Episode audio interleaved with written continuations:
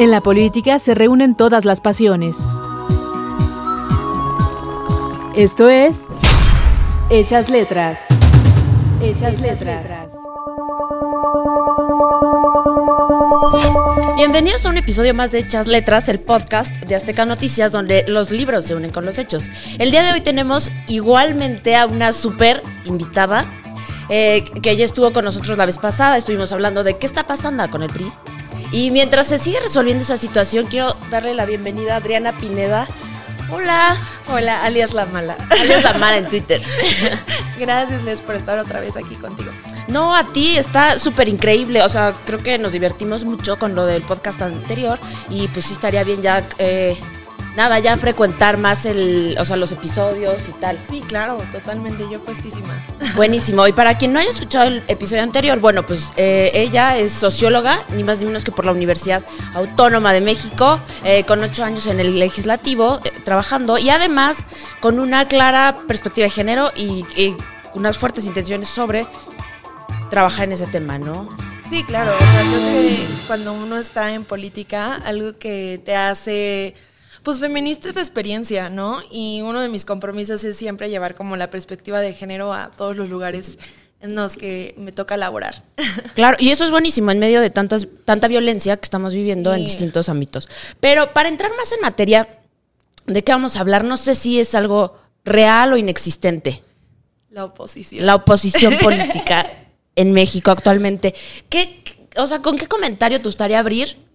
Pues a ver, yo creo que estamos muy acostumbrados a una dinámica de amigo-enemigo en la cual inscribimos el tema de la oposición, ¿no? Es como, estás, está el poder y está la oposición, pero no le damos como una situación heterogénea a la oposición como tal, sino que pareciera que son dos personas, ¿no? Dos entes.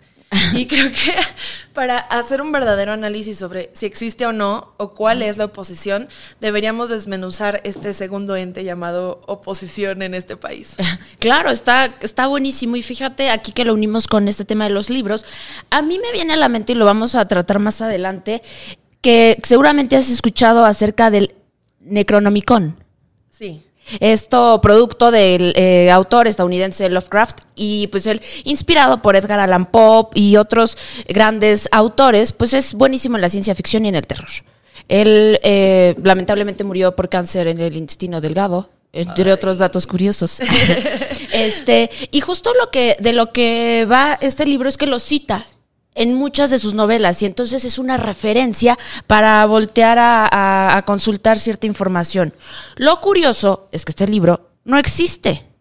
No. Nunca existió. Entonces es curioso porque él, él, lo cita y saca datos y me encanta cómo lo mete en varias novelas, pero al final del día jamás existió. Y es muy curioso, al día de hoy sí podemos encontrar libros titulados Necronomicon, pero son compilaciones de este autor, ¿no? Pero finalmente. Y entonces a mí me viene a la mente cuando pienso en la oposición, tal vez porque lo veo desde este lado que mencionas de docentes, entonces el rival y el... Eh, eh, y por eso a mí me queda como tan desdibujada que de pronto me viene a la mente pues algo que no es real, de lo que todos hablamos, de la oposición, del bloque de contención y a la hora de las, de las votaciones en las cámaras, ¿cuál bloque de contención?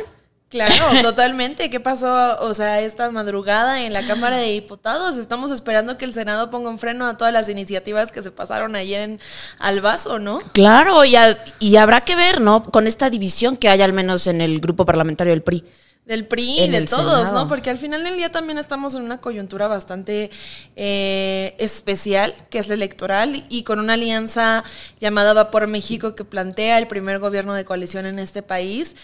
Pero yo sí, insisto, estamos viendo como si la oposición fuera un ente, como este Necronomicon que dices tú, así como enorme, que no existe, si lo tienes que describir. A ver, tú dibuja, dibújame la oposición es que fíjate que lamentablemente me vienen a la mente eh, esto de los diputados y senadores que se la pasan gritando precios en tribuna. Claro. Eso es la oposición, porque realmente cuáles son las acciones verdaderas, en qué están trabajando, porque más allá de señalar los errores del de enfrente, este, y en dar como que un speech súper emocional y este, y entre más faltas de respeto, o entre más grite, este, y luego se viene esta violencia de género, ¿no? De quita maridos. O sea, un asco.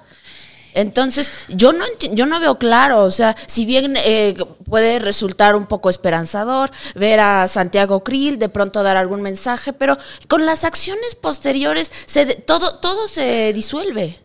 no sé qué opines. Mira, te lo voy a poner como yo lo veo porque al final del día me tocó trabajar en varias legislaturas, en partido. Y yo, a ver, ponemos una Lili Telles, que ah. podría ser como una caricatura de la oposición. Sin embargo, también tenemos una Claudia Ruiz Macié, por ejemplo, ahí adentro. Y tenemos senadores que no sabemos que existen. Ah. o sea, no, porque no están en agenda, ¿no? O sea, entonces, pero todos ellos son parte de la oposición, porque lo estamos definiendo a partir de estar en contra del poder, ¿no? Y al no estar con el poder, estás como en contra. Y por otro lado, el poder, podemos dibujar a un AMLO caricaturizado como a la par de un Lili es como en dibujo, pero también podemos tener senadores y diputados que no sabemos que existen. Claro. O sea, podemos tener senadoras buenas o incluso, por ejemplo, legisladoras buenas este, que sí traen una buena agenda dentro de Morena y gente que también no sabemos que existe. Eso es el poder y eso es la oposición. Y por eso es tan importante que vayamos desmenuzando qué la integra y no ser tan tajantes como en el sentido de son buenos y son malos. Ok, claro. Yo creo que en todos los partidos este, siempre hay gente que le gusta trabajar, siempre hay gente que abusa del poder, y lo importante es que volteemos a ver los partidos como tal, no como enemigos o como estos entes. Son estructuras que debemos tomar. Yo soy, yo soy tu compañera comunista de la. Yo, yo, leí el Tucer y dije, sí, hay que tomar las instituciones. Este, Y entonces, creo que los partidos políticos, para empezar un poquito, un pasito antes de, de hablar como otra vez de la oposición, son estructuras que son perfectibles. Y que están llenas de personas. O sea, no, un partido no es el CEN del PRI en Buenavista, vacío. O sea, un partido no. O sea, un partido es desde Alito hasta la persona que es militante en Sonora, que está, o sea, que a lo mejor no, no trae como este punch de tengo una diputación federal o algo así, pero es la persona que voltea y dice, güey, yo creo en el PRI, por ejemplo, vota por él a mi vecina. Eso es un partido. Tiene una dimensión enorme. Y ahora imagínate, quieres meter tres partidos en una alianza sin medirle la dimensión a lo que son. Creo que cuando no nombramos las cosas como tal y cuando no nos acercamos a los fenómenos como deberíamos hacerlo, caemos en muchas cosas que nos hacen perder la crítica. Y entonces caemos en esto de, no, es que la oposición no sirve o esto no pasa. Porque sí, al final del día vemos este, situaciones en las que no jalan parejo. Sí pero creo que si no volteamos a ver más allá, no vamos a construir la oposición que quisiéramos tener. Claro, creo que esto es buenísimo porque es ya verlo con más profundidad. ¿no? O sea, no solo quedarnos con los espectáculos que hacen en las cámaras o las declaraciones incendiarias, ¿no? Este, sino ir un paso adelante. Y por ese lado, ¿qué libro te viene a la mente? O no sé si gustaría, te gusta empezar, no sé, a desmenuzar un poco más o ya adentrarte. Yo traje varios en mi cabeza. Otra vez, es que, a ver, traigo uno de teoría y traigo un ensayo. Ah, Entonces, de teoría, pues esta parte de amigo y enemigo de Carl Smith. Entonces, que esta parte de estar polarizando este, la teoría política y decir, a ver, es que somos amigos y enemigos y funcionamos a partir de eso, creo que sí es bastante necesario entender las dinámicas a veces de poder en este sentido, pero también nos hacen profundizar en quiénes son los enemigos y quiénes son los amigos. Y a mí me gustaría dar un salto extra, que es como humanizarlos. Ok. ¿No? Es decir, López Obrador es una persona de carne y hueso, así como una Lili Telles también es una persona de carne y hueso que tiene incentivos perversos o motivaciones, ¿no? Todos son humanos. no, claro. Y la otra es para analizar a México como tal. Creo que por una parte vemos partidos e individuos y otra tenemos a ver el país y sus ciudadanos. Y para hablar de esta parte, traigo el libro de El pueblo que no quería crecer de Ikram que en su momento fue súper polémico. Es más, ni siquiera lo firmó ella como Ikram Antaki, lo firmó como Polivio de Arcadia. O sea, cuando lo salió, salió así de que, no sé si aquí Ikram Antaki como, como lo traigo, sino decía Polivio de Arcadia.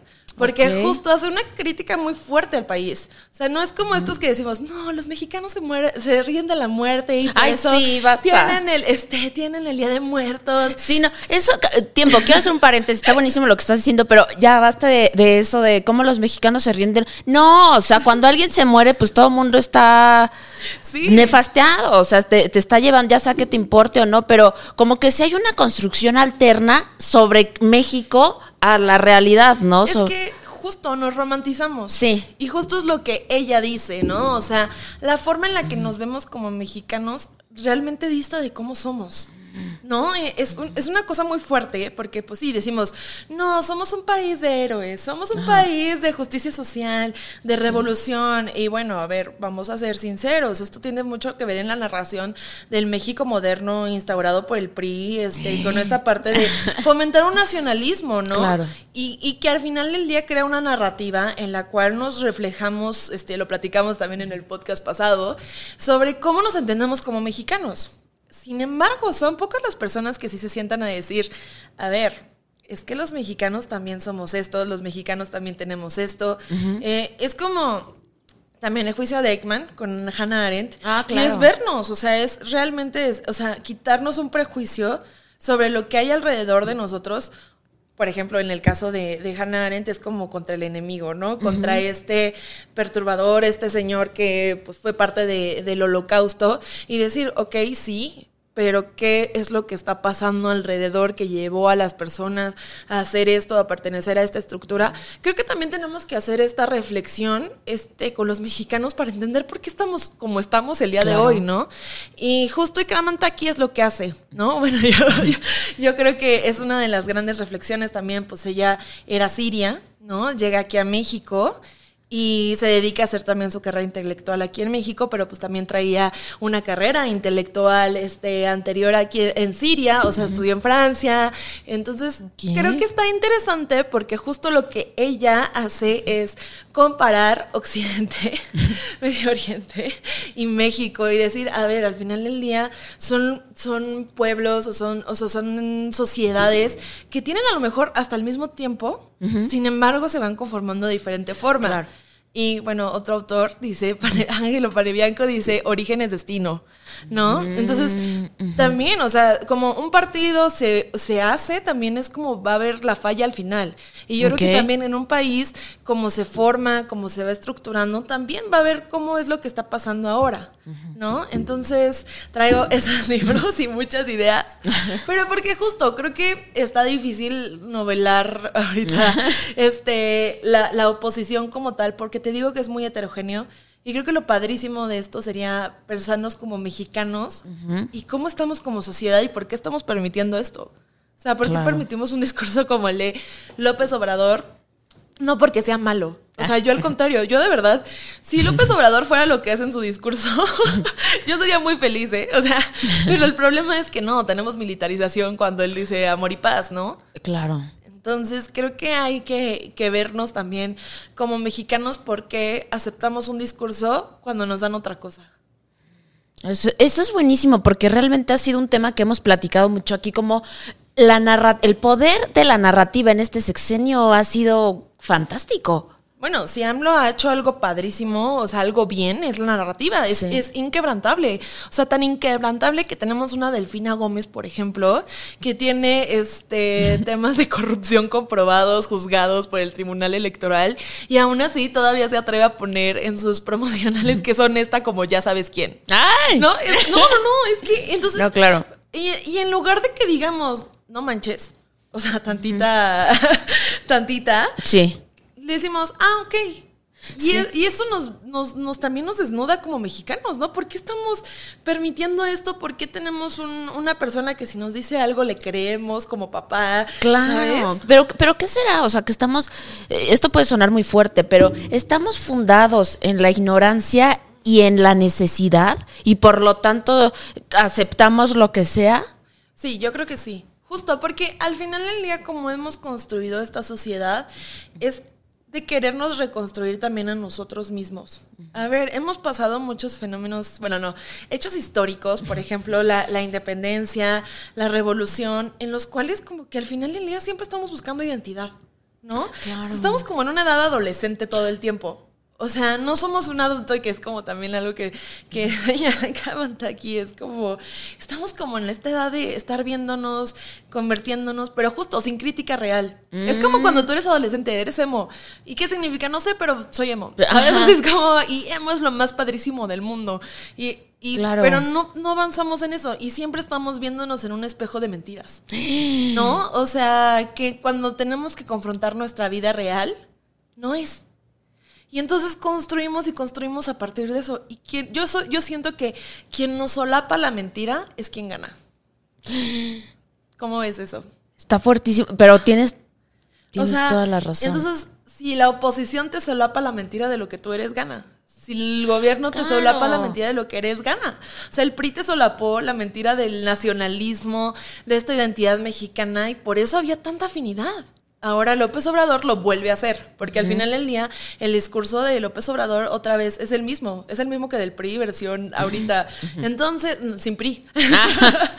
y entonces, ¿por qué cuando nos habla un empresario, cuando nos habla alguien de la oposición, que no nos solapa lo que estamos viviendo, que no nos dice es que tú eres lo máximo, es que tú acá, eh, tenemos que poner propuestas reales, tenemos que meterle números, decimos, ah, ¿no? Sí, es curioso porque si no nos dicen lo que queremos oír, y eso es, eso es terrible, o sea, porque eso no te va a llevar a avanzar en ningún sentido, o sea, desde el ejemplo del adolescente hasta como país. Sí, totalmente. O sea, y algo que, por ejemplo, aquí, claramente aquí dices, nosotros los mexicanos hacemos todo el tiempo presentes no futuros, ¿no? Y es que es justo eso. A ver, tú ve, los, los proyectos de país siempre son como en este momento y no me importa si seis años después es, es redituable o si tiene, a ver, el mismo Insabi. O sea, estuvieron tan, tan, tan con el Insabi. Van tres años que ni lo pudieron implementar y ahorita ya lo eliminaron anoche. Sí, es increíble. entonces dices como, a ver, ¿cuál es tu planeación de país a futuro? Sí, y es que es muy lamentable porque también otra cosa, cuando cambian las administraciones, echan para abajo proyectos y programas que han funcionado, que independientemente del color del partido, han funcionado. El Seguro Popular en su momento tenía cosas positivas y de pronto, no, pues quita esto y pon o sea, es como, como bien señalas, es el presente y un, y un egoísmo ignorante de aquí se va a hacer mi, lo que mi agenda. O sea, a mí no me importan los mexicanos, a mí me importa que se quede mi nombre en este proyecto. Y mira, aquí te va a poner, México es el país de las estructuras blandas, de las curvas, de los fluidos. Aquí todo es accidente, una coincidencia, que depende del azar que puede impedirlo. Eso dice aquí. Entonces, pues sí, justo estamos viviendo en el presente. Ah, pues puede que pase, ¿no? Este, ah, pues pasó esto, pues no tiene una razón de ser, no tiene una crítica. Por ejemplo, esto que estamos platicando de la, de la oposición, pareciera que solo estamos hablando del azar que ha llevado a que haya un AMBLO o que haya un Santiago Krill, pero no nos gusta pensar más allá. No nos gusta llegar a las razones críticas de las cosas. Exactamente. Y entonces, como no nos gusta llegar a las razones críticas de las cosas, tampoco queremos ver por qué no funciona un Insabi. Queremos que es más fácil borrarlo. Claro. y empezar de nuevo y otra vez empezar a trabajar presentes en lugar de futuros. Claro, y además no, no ser autocríticos, ¿no? Porque eso creo que también es fundamental y que es para todos los partidos y todos los, gobiernos. O sea, ayer escuchaba un poco lo que decían eh, diputadas de Morena y era, si el INSABI no funcionó, fue porque los de Morena, los del PRD, los del PRI no dejaron. ¿Perdón? o sea, entonces se pierde, como bien señalas, o sea, que seamos críticos en principio, pero también reconocer los errores propios. Claro, a ver, o sea, ¿cómo le puedes echar la culpa al PRI, al PAN y al PRD cuando realmente todo el tiempo dices, oposición desdibujada, ni siquiera existen, solo se pueden pelear? y, bueno, seamos sinceros también, o sea, oposición existe, no a la magnitud donde se pudiera hacer frenos, como por ejemplo cuando gana este en el 2000 este Fox, o sea, sí había una mayoría de un congreso priista, también con Calderón, que no permitió hacer todo lo que ellos hubieran querido. En este caso, en este 2023, tenemos un Congreso con mayoría de Morena, con estados en mayoría de Morena, con congresos locales de Morena, con presidencia de Morena, con un buen de dinero. Claramente ellos están haciendo lo que quieren. Entonces, si algo no funciona es porque no lo están planeando bien. Y porque no han hecho transparencia. Y a ver, cuando te dicen esto, te enojas. ¿No? Y lo rechazas. ¿no? Pero si llega, por ejemplo, este, la oposición y te dice, oye, es que los datos dicen esto, a mí mexicano que nada más me gusta entender cómo estás parte de yo crecer, nosotros fuertes, vivo México en la piel, ah. no sé, como de que pues nos rechaza porque no estamos acostumbrados también a estos discursos y los vemos lejanos. Y creo que también uno de los grandes errores en la comunicación de esta oposición, incluso los empresarios y todos estos que quieren incursionar en esta parte de enemigo de, del poder. De ya sabes quién. Es que justo, ¿qué decimos siempre? Es que no apelan a nosotros, los sentimos lejanos. Ajá. Y el tema, yo no siento que sea que tengas que hablar solamente de estas cosas cercanas como lo hace López Obrador, como lo hizo el PRI, sino que también bajes esos datos a lo que es el mexicano y que se pueda sentir pues como, como parte de esto, ¿no? O sea, a ver, no es nada más decir como, hay 54% de mexicanos en ta, ta, ta, ta, ta, ta, y hay que hacer mejor clase media, ¿no? Estaba escuchando uno de los discursos de, de, de, la Madrid que decía necesitamos más clases medias. Y bueno, bueno, si estás en un lugar de empresarios con senadores, pues sí, pero a ver, dile a la señora que está aquí afuera, necesitamos más clases medias. o sea, lo que ella te va a decir es, yo necesito llevar el gasto del mes. Claro. Necesito que mi hijo pueda ir a, a la primaria, esto para los cuadernos. O sea, tu clase media aspiracionista no me funciona. ¿No? 100%. Y entonces es bajarlo. Claro. Yo, no siento, no estoy, no estoy diciendo que esté así como de que nada, que nos hablen nada más. No, o sea, es si queremos entender cómo nos tienen que hablar para que realmente crezcamos, es hacer esta crítica sobre cómo somos como país. Claro. Y de ahí avanzar. de allí partir, ¿no? Sí. O sea, no es nada más como de que, ah, estamos bien así. No, o sea, es como para que realmente hagamos una configuración nueva en nuestro chip. Claro, y, que si te das cuenta, eso incluye dos cosas. Dejar de victimizarnos, porque, ay, a mí no me vengas a decir qué tal. Y hacernos responsables, porque parece que eso nos duele.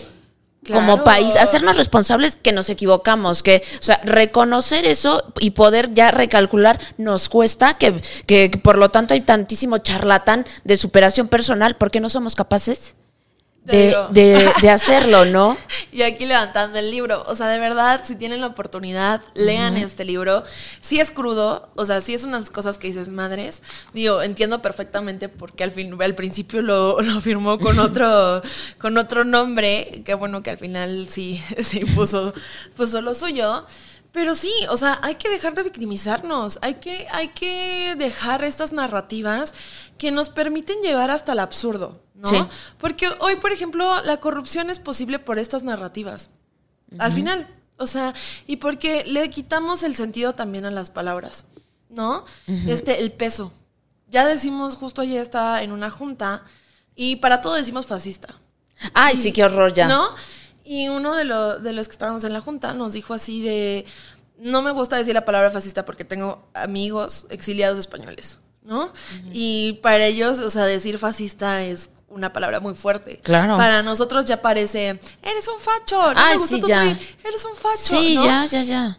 Y, y, hemos llegado a esta desvirtualización, desvirtud del lenguaje que también nos hace entender cualquier narrativa como si no pasara nada. A ver, violación de derechos humanos. Cuando yo escucho violación de derechos humanos, pienso en cosas horribles, crímenes de humanidad, desapariciones forzadas, y ya pareciera que es el, la palabra que utilizan en los discursos como para es que el gobierno está haciendo violación de derechos humanos. Sí, sí les está haciendo. Pero yo, tú al usarla tan vagamente, le estás perdiendo la fuerza. Y cuando, cuando tú le quitas la fuerza a las palabras, te quedas sin con qué nombrar las cosas tan fuertes o tan crudas que tienes que, transformar.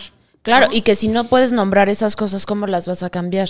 Exacto. No, o sea, sí está, está pésimo como también, está como han desvirtuado, o sea, y como lo dices, de que eres que ya eres eh, facho de derecha, o sea, de pronto se vino, y esto no es responsabilidad del presidente, pero si hay personas al interior de Morena que se han encargado desde campaña en promover este lenguaje, este vocabulario sin entender de qué va y entonces todos se suman.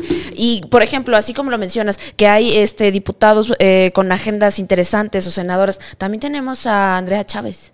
Claro. O sea, y a mí eso sí me saca de onda porque y luego que aprobaron la iniciativa y que y ojo, todos votaron a favor. Claro. Entonces, ahí no es solo que ella esté es, es, por eso que yo digo, estamos cuestionando, desde la Cámara se está cuestionando lo que se está votando.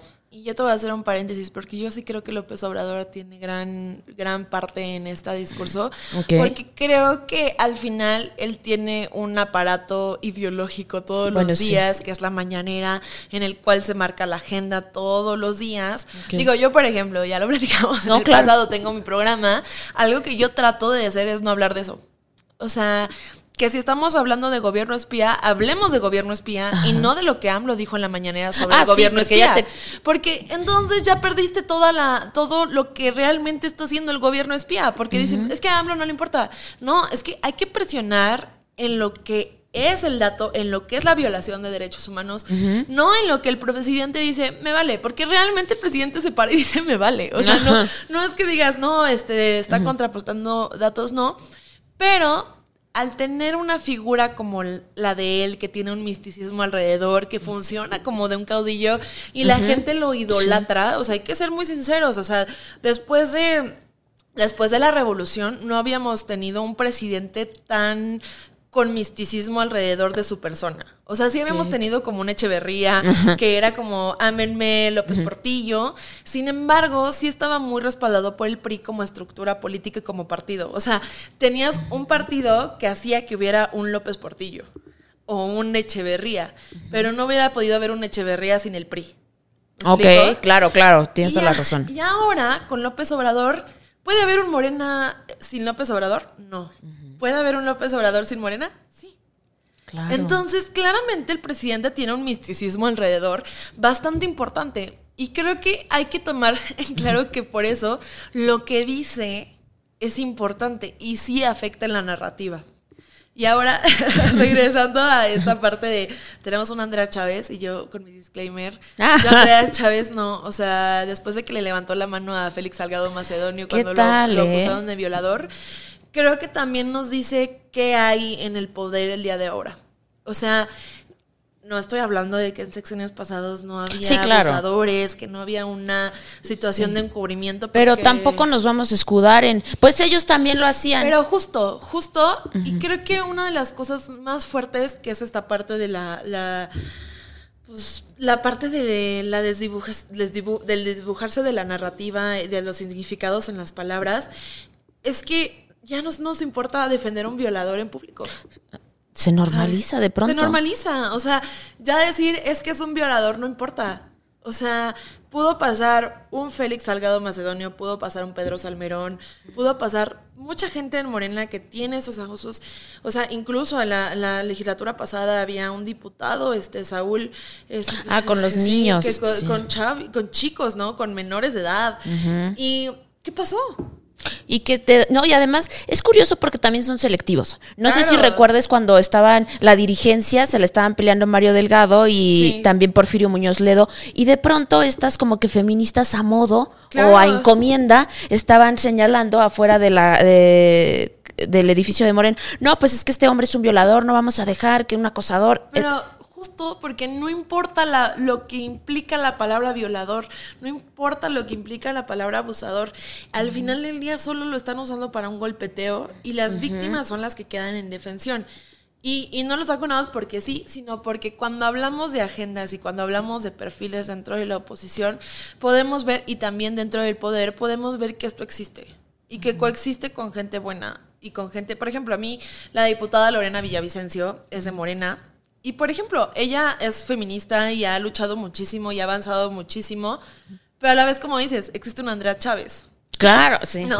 O sea, y en el PRI, por ejemplo, pues teníamos un Cuauhtémoc Gutiérrez y a la vez tenemos... No, o sea, es que hay que decirlo. Y a la vez tienes una Claudia Ruiz Macié, que por ejemplo fue presidente del PRI, muchas mujeres, Dulce María Sauri, por claro, ejemplo, no, no. Creo que sí tenemos que señalar estas cosas si queremos partir de mejores poderes y mejores oposiciones porque no se vale que se encubran con buenos perfiles o al final del día el mal perfil se lleve entre las patas literalmente al buen perfil. Yo sí creo que hay que hacer una depuración. Yo sí, creo que deberíamos de aprovechar ahorita las redes sociales, el ojo público, esta dimensión más grande de los medios de comunicación y decir, este sí, este no. Y ser más puntuales. Tanto en Morena también. O sea, yo, a ver, yo te digo, si, si AMLO fuera lo que él dice que es, no creo que estaríamos mal. Por ejemplo, creo que hay que ser congruentes con nuestros partidos. Hay que ser congruentes con lo que dice. O sea, tú lees los documentos básicos de Morena y dices, ok, no me parecen lo peor, como lo veo en el gobierno, ¿no?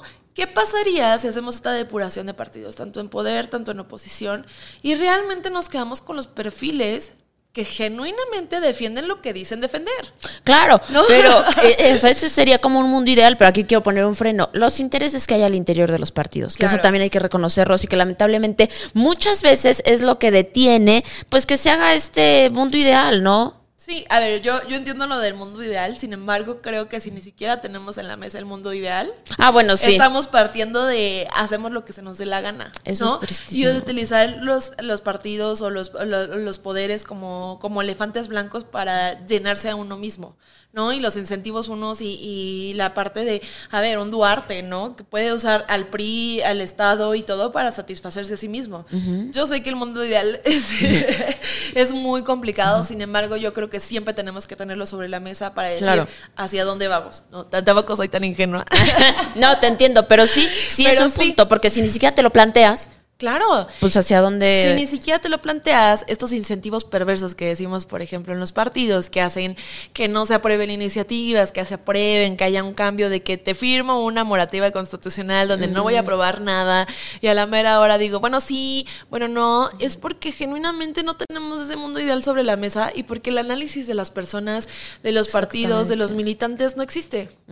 Y en sí de los, eh, de los mexicanos en general, ¿no? Entonces, yo sí creo que este es un gran momento para, para decir, ok, sí entiendo que tenemos que ganar elecciones, que el poder, pero creo que sí debe haber un esfuerzo intelectual de dar dos pasos atrás. Claro. Y una, decirme, ¿qué rayos es el PRD? ¿Qué rayos es el PRI? ¿Qué rayos es el PAN? ¿Y por qué me los juntaste en una misma sopa? Ajá. O sea, yo quiero saber, por ejemplo, los gobiernos de coalición ahorita que nos están vendiendo, ¿qué rayos es? ¿No? O sea, porque a ver, ya hablamos de oposición, ya hablamos como este análisis este, de mexicanos. Ahora dime, o sea, yo creo, o sea, yo hice una tesis del PRI y me costó un buen definir al PRI. Y te puedo decir que no hay definición. o sea, te puedo decir que después de cinco cartillas de leer, o sea, el PRI es tan heterogéneo y tan, tan masa plastilina. Que, estaría a tiempo, que estaría bueno que la subieras. O sea, que la compartieras en PDF y la sacáramos porque esos documentos, o sea, es bueno para, de consulta, o sea. Sí, ya estamos en eso. Ya, ya ahorita estoy procesando porque quiero hacerlo libro. Entonces apenas, apenas se, arme este show, espero que este año lo traemos para acá. 100%, sí. obvio. Pero justo ahorita también esta indefinición, que, que por eso empezaba a meterla, es porque ¿cómo me vas a explicar a mi mexicano que tú metiste al pan, que este, que en el imaginario, porque sí hay gente que lo hace, que odia homosexuales, porque, o que me dice que, el, que son pro, vida, y que tienen como dinámicas muy clasistas y racistas porque existe. O sea, que no sean todos es una cosa y me lo vas a meter en un PRD que al contrario, es como súper este trans incluyente. Y que además también lo puedes recordar de, pues, por los chuchos rateros. Claro, o sea, cosas bien. Y a la vez, ¿no? Y a la vez también me lo metes con un PRI que no tengo ni idea de qué opina con el aborto, ni qué opina con este, con el matrimonio homosexual, porque al final del día tampoco se han posicionado, pero el, este, al menos la, este, el PAN se define de derecha, el, el PRI de, según esto, también de izquierda, pero al final tiene cosas de derecha. Entonces. No, y además, y, y, agrego, y un dirigente que ha sido atacado. Claro. Por declaraciones que, no sabemos si sean ciertas, pero ha sido sumamente atacado y su imagen, pues sí, claro que está vulnerada. Si bien él se ha mantenido como un roble frente al, partido y lo ha mantenido y no lo deja ir, eh, también es, eso también te empieza a generar desconfianza y cierta disonancia de, chale, o sea, no me identifico. Claro, totalmente. Y entonces imagínate a ti, votante normal, o sea, votante que no milita, que está todos los días trabajando, que escucha un poquito en la mañanera, lo platica, lo ve en Facebook. Y le dices, es que voy a meter todos estos juntos. y yo lo que te ofrezco es quitar a López Obrador. A mí no me, a mí esa narrativa no me, no me basta. Claro. Y ese es el problema de la oposición y por la cual se disbuja. Porque si tú genuinamente basas todo tu discurso en solo quitar a López Obrador, es que no estás entendiendo nada. Claro, y que no te importa a la gente. y que no te importa a la gente, porque otra vez, la guerra narrativa la tiene ganada López Obrador porque bajó ese discurso a mí importas tú, que otra vez esté separado en realmente me importas tú y hago acciones que me importan, claro. es diferente. Pero en la narrativa, pues sí, o sea, AMLO la tiene súper ganada. Y luego tú vienes y me dices que tu única definición es voy a quitar AMLO. Sí, pues o, sea, a mí no me has explicado qué vas a hacer, por ejemplo, con derechos sexuales, qué vas a hacer con el tema económico, qué vas a hacer con el tema de seguridad, qué vas a hacer con... No me has explicado nada. Se cierran únicamente a quitar este AMLO del poder. Y eso también es muy pobre porque te define pues de qué están hechos, o sea, qué es lo que los compone. Y, entonces no son las preocupaciones genuinas con el pueblo. Y otra que eh, bien señalas es cómo se comunican y qué tanto conectan. Creo que también ha sucedido con la, con la oposición o en general con los políticos que a veces no saben, o sea, que no te hablan, o sea, puede sonar muy cursi, pero no te hablan desde el corazón, no te hablan genuinamente, preocupado, y entonces se ve fake. Entonces, ay, pues hago unos TikToks con música de banda. Ay, suban, suban, fotos yo comiendo tacos. Ay, así todo inventado, todo falso, y es como de, ni me estás diciendo nada. No te creo, o sea, perdón. Sí, claro, a ver, yo creo que la verdad es que el TikTok de Marcelo Ebrard me gusta mucho, creo que lo hace muy bien y te lo voy a poner en contraposición con el de Claudia Sheinbaum. Porque al final del día, por ejemplo, el, el TikTok de, de Marcelo por ejemplo, no, o sea, Marcelo no lo pones a decir como, ¿cuáles son las cinco cosas que más te gustan? No, literalmente el TikTok de Marcelo es sus fotos y alguien en el community manager le mete cosas chistosas, pero literalmente es algo que podría hacer cualquier persona con el material que tiene Marcelo Ebrard de su día a día a Claudia Sheinbaum sí la pones a hacer cosas de TikTokera. Entonces, eso sí se ve en repele. O sea, eso sí se ve como, güey, ponte a trabajar. Exactamente. Y ahora, tenemos otro, por ejemplo, Saldívar, con el escándalo de mm. Magazo ganando 98 mil pesos en la Suprema Corte y luego sale a decir, no, es que yo hago mis TikToks, perdóneme, ministro, pero no chingue. Aquí ahorita me lo claro. No, pero no chingue, o sea, porque ¿cómo me está diciendo que le alcanza el tiempo para hacer TikToks? Además de que no se aprueban cosas sustanciales para este país que tiene que ver con acciones de inconstitucionalidad. Prefiero que le pague eso al señorcito que hace los TikToks a que me venga a decir que usted pasa todo el tiempo haciendo TikToks. Y que a usted le pagan por hacer TikToks. Porque al final del día, justo, o sea, un TikTok es una chinga. O sea, un TikTok es una cosa de, Te lleva mucho tiempo. Entonces, si el ministro tiene tiempo para hacer TikToks, perdóname, pero yo quisiera que más que el TikTok se pusiera a trabajar. Analizar sentencias y revisar proyectos. Igual, con los políticos también, o sea, los que no son de poder, sino de posesión funciona si te da tiempo de que tu community lo arme, va.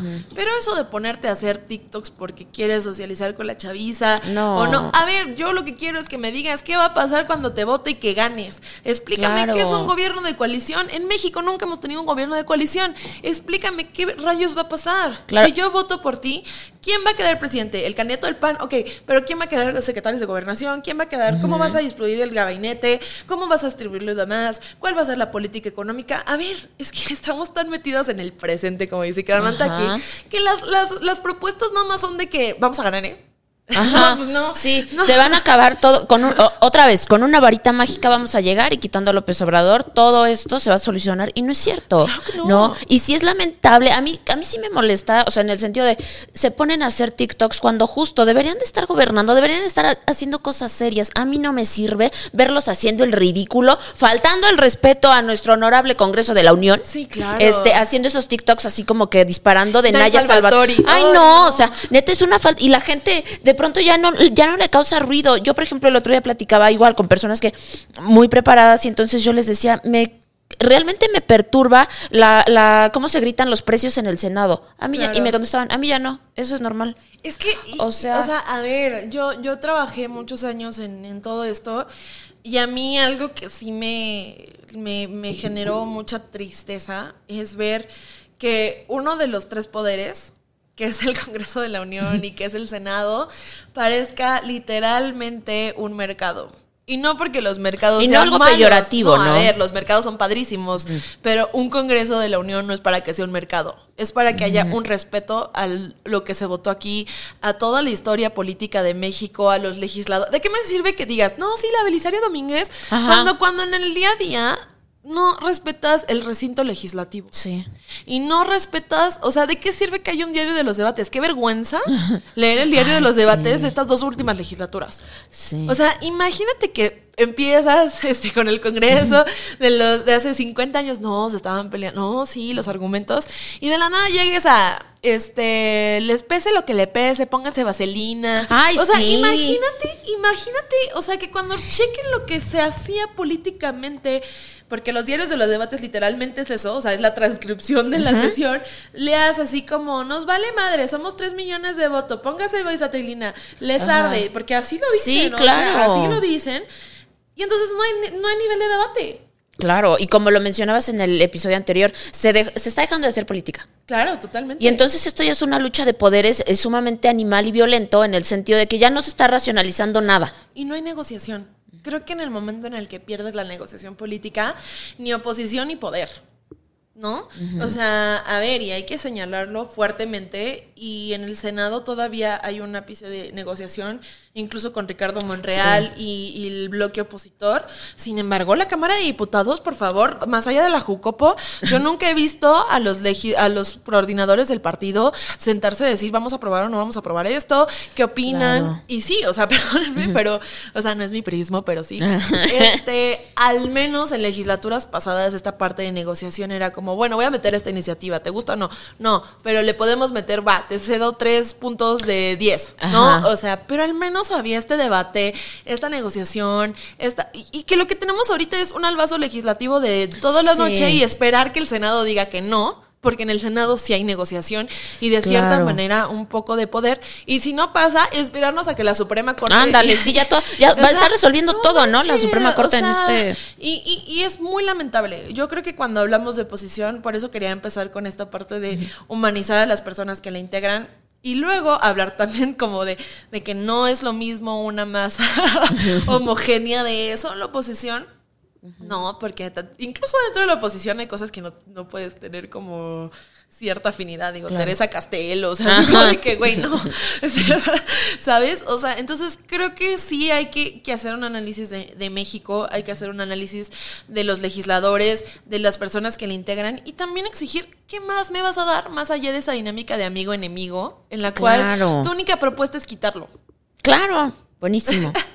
Buenísimo, o sea, se me ha ido como agua este episodio. Claro. Ah, sí. Este, y no, y yo creo que es increíble porque finalmente llegamos al punto neurálgico y muy bueno, o sea, me gustó cómo se unió. Me Sí. explicó porque partimos de cuál es la idea que todos tenemos, algo que no existe, y ya con el libro que nos traes y todo, es importante que hagamos ese análisis, o sea, ese reconocimiento y dejar de victimizarnos y todo, o sea, me parece súper valioso este episodio.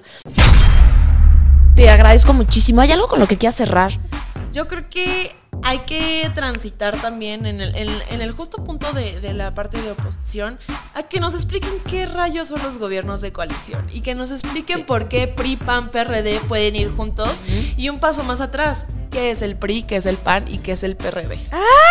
Pues estaría, mira, yo creo que ya vamos a hacer este podcast, ya, o sea, porque aquí hablamos de muchos temas, pero ya se va a hacer de política nada más, porque está bien interesante y claro que No, estaría claro. bien bueno este seguir teniendo estas conversaciones. Cuando quieras. Está buenísimo. Yo siempre. Súper, súper. Yo, sí. yo creo que, que hicimos una buena mancuerna. Sí, está buenísimo. Pues, tus redes. Mis redes me pueden encontrar como soy la mala C en Instagram, la mala C en Twitter y estamos de lunes a viernes a las once y media en Diario de Confianza con mi programa Aquí en Confianza con la Mala. Súper. Y también tienes una columna, tu videocolumna que sí, sale. también en Diario de Confianza sale los jueves. Ok. Entonces ahí también pueden estar escuchando las opiniones políticas que tengo. Sí, sí, sí. Y vamos a ver qué más se arma. Ah, pues buenísimo, buenísimo. Lo que sí ya tenemos seguro es cuando ya saques tu libro, la Sí, tesis, claro 100%. que sí, 100%. Súper. Bueno, pues esperamos que les haya gustado mucho este episodio. Y sí, nos vamos con la idea de qué diablos es la oposición, ¿Qué diablos es? ¿no? Gracias. Gracias.